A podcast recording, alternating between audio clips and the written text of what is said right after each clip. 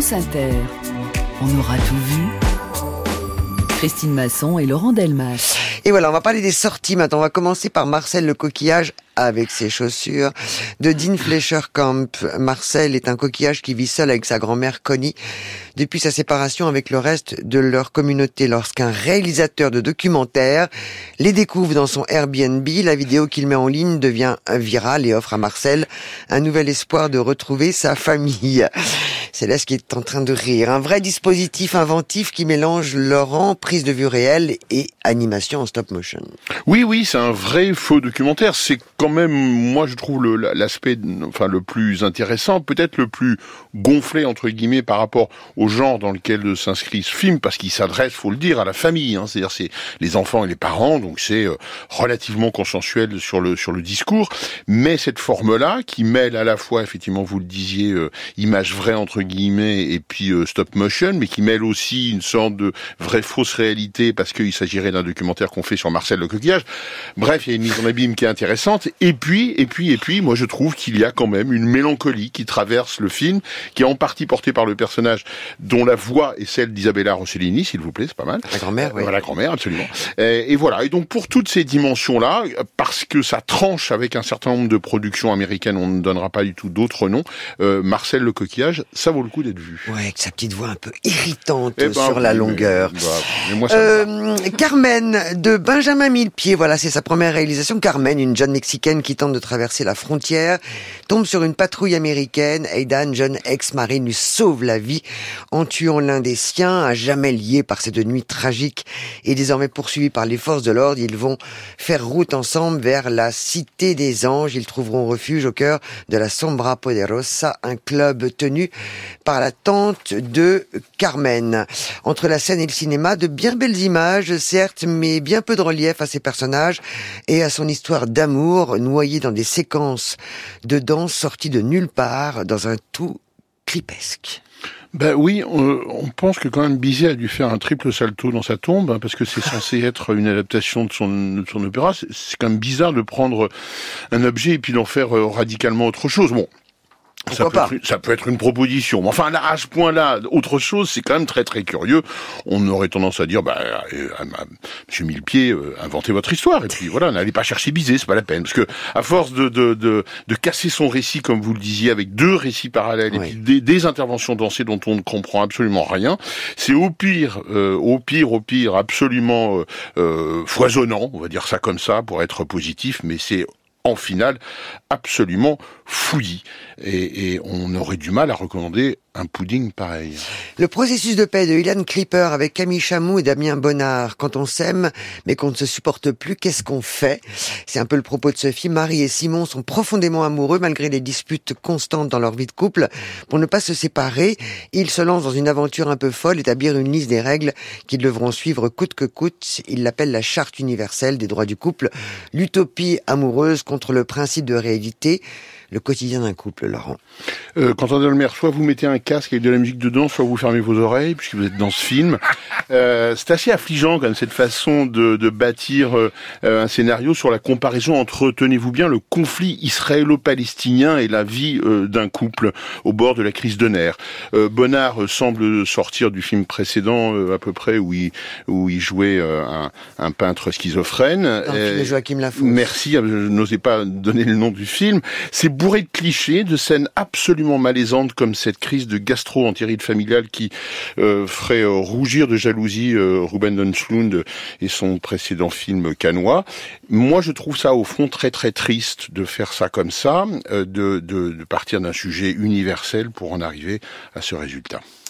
Très beau film japonais Love Life de Koji Fukada. Taeko vit avec son époux Jiro et son fils Sketa en face de chez ses beaux-parents, tandis qu'elle découvre l'existence d'une ancienne fiancée de son mari, le père biologique de Keita refait surface et le début d'un cruel jeu de chaises musicales.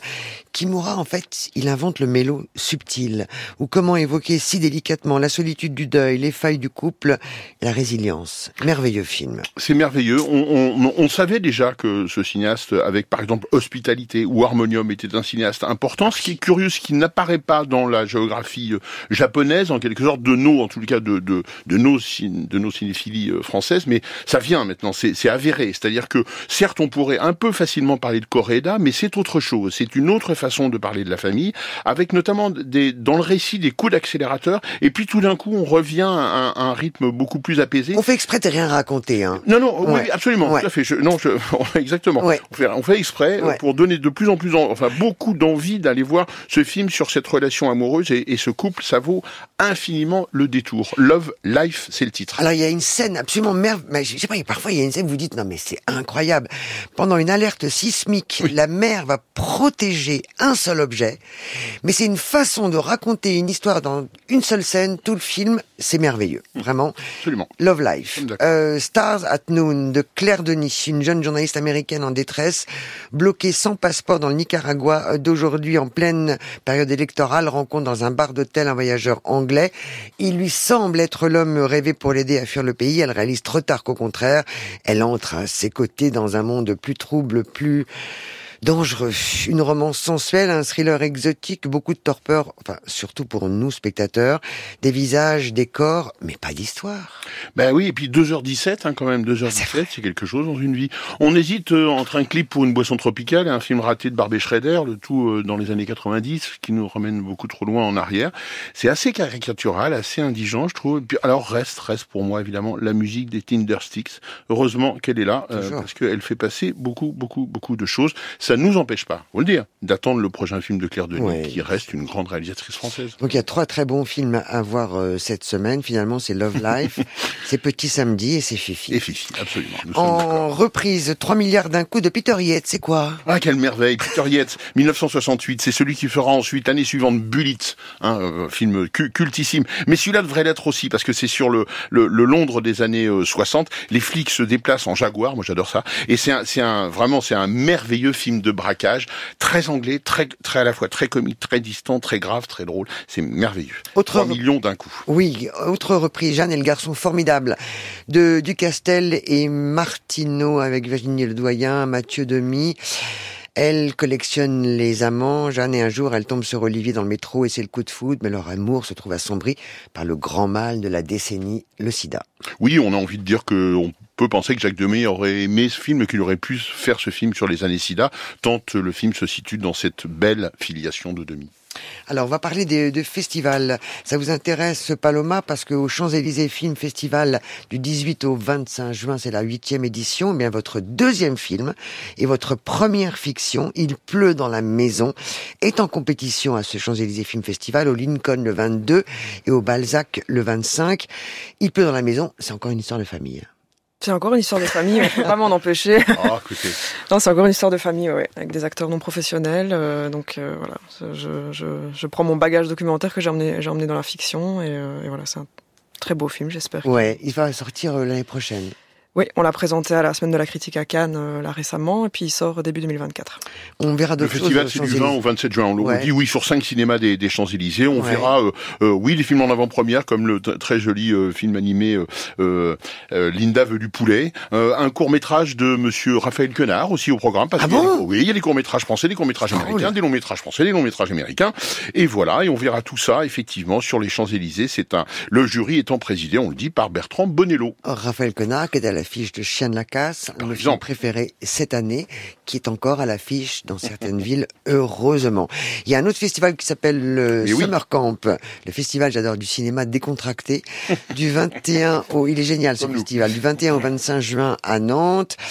Ça va s'ouvrir avec la projection de la Palme d'Or de cette année, euh, Anatomie d'une chute de Justine Triet en présence de l'équipe du film. Il y aura aussi des cartes blanches, l'une à Rebecca Zlotowski, mhm. à l'autre à Alice Zeniter ou à Michel Azanavicius. Ah tiens, le festival rend hommage à votre cinéaste préféré, Céleste, Jacques Rosier. Ah Et, vous venez d'apprendre sa mort. Oui, enfin, oui, oui, oui. Ouais. Et vous adorez, vous adorez ces films Oui. Qu'est-ce que vous avez aimé de, principalement de, de Rosier et pourquoi vous l'aimez De, tant de ses films Oui, ou de ce ses films. Euh, bah j'ai, enfin du côté d'Orwatch, je pense Mm. que c'est un des films qui me touche le plus. Ouais. Et euh, comment comment dire, euh, je sais pas, c'est des films qui ont ouvert sur complètement autre chose, une manière de faire du cinéma tellement intime et tellement vrai. Enfin, c'est un peu bateau ce que je Non. peux dire là-dessus, mais d'un coup, ça me prend au cœur ce que vous me dites. Mais euh, oui, c'est c'est des films qui me bouleversent et euh, et qui m'a- qui m'accompagnent tous les jours en fait. C'est des films de même même Océan. Ouais. euh, euh, qui prend son train, enfin de ce, ce train-là qui va jusqu'à La Roche-sur-Yon et que je, enfin c'est des choses qui me tout tout me parle et tout me très profondément. Ouais. Comme vous avez raison. Euh, Laurent, les cadeaux. Les cadeaux, beaucoup de cadeaux, beaucoup de cadeaux. Un, un, un film et un livre pour chacun d'entre vous. Alors d'abord, d'actrice à actrice, pour vous, Céleste Brunkel, un livre de Virginie Appiou qui paraît à l'Institut Lumière, Actes Sud, d'après Delphine Seyrig. Ah ouais. Voilà, grande aînée, évidemment. Voilà, Euh, on adore Delphine Seyrig, on pense que vous l'aimez également. Oui, Tant- beaucoup. Mais oui, évidemment. Euh, elle nous manque tant. Euh, ensuite, alors ça, c'est le, le- le début d'une jeune actrice, mais qui est assez euh, formidable. Park Ji-min, c'est son nom.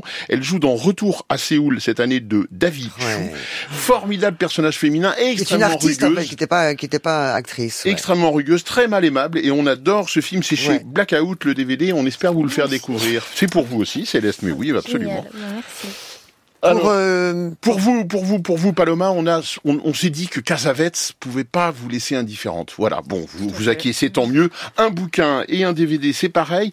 Chapeauté en quelque sorte par le même auteur, Quentin Victory Lédier, qui publie donc un livre aux éditions Leitmotiv avec John Casavets, qui n'est ni une bio, ni une analyse, mais une sorte de rêverie de promenade dans, les, dans la filmographie de John Casavets. Et ce rythme-là va très bien à Casavets. Et puis, il se trouve que, et moi je le connaissais pas, euh, le, un éditeur, Rimini, très bien inspiré, vient de faire euh, paraître La Balade des Sans-Espoir, qui est le second long métrage de Cassavetes, qui annonce beaucoup de choses, qui est très intéressant. Et là aussi, il y a un beau bonus fait par le même auteur, Quentin On dit- Lédier. on dépasse énormément. Donc pour Quentin, Pour Quentin, euh, un film, L'astronaute de Nicolas Ah Chiron, ouais un film d'acteur. Mais ah, oui. Ah, Et- super. Et Ah puis ouais. un autre acteur, Jean-Pierre Mariel, chez Hugo Images, qui fait l'objet d'un livre, là aussi. Vous aimez un- Mariel Un, Ah grand oui. aîné, voilà. Putain, vous déconnez pas avec les cadeaux. C'est ce qu'on se dit chaque semaine. non, ne déconne pas.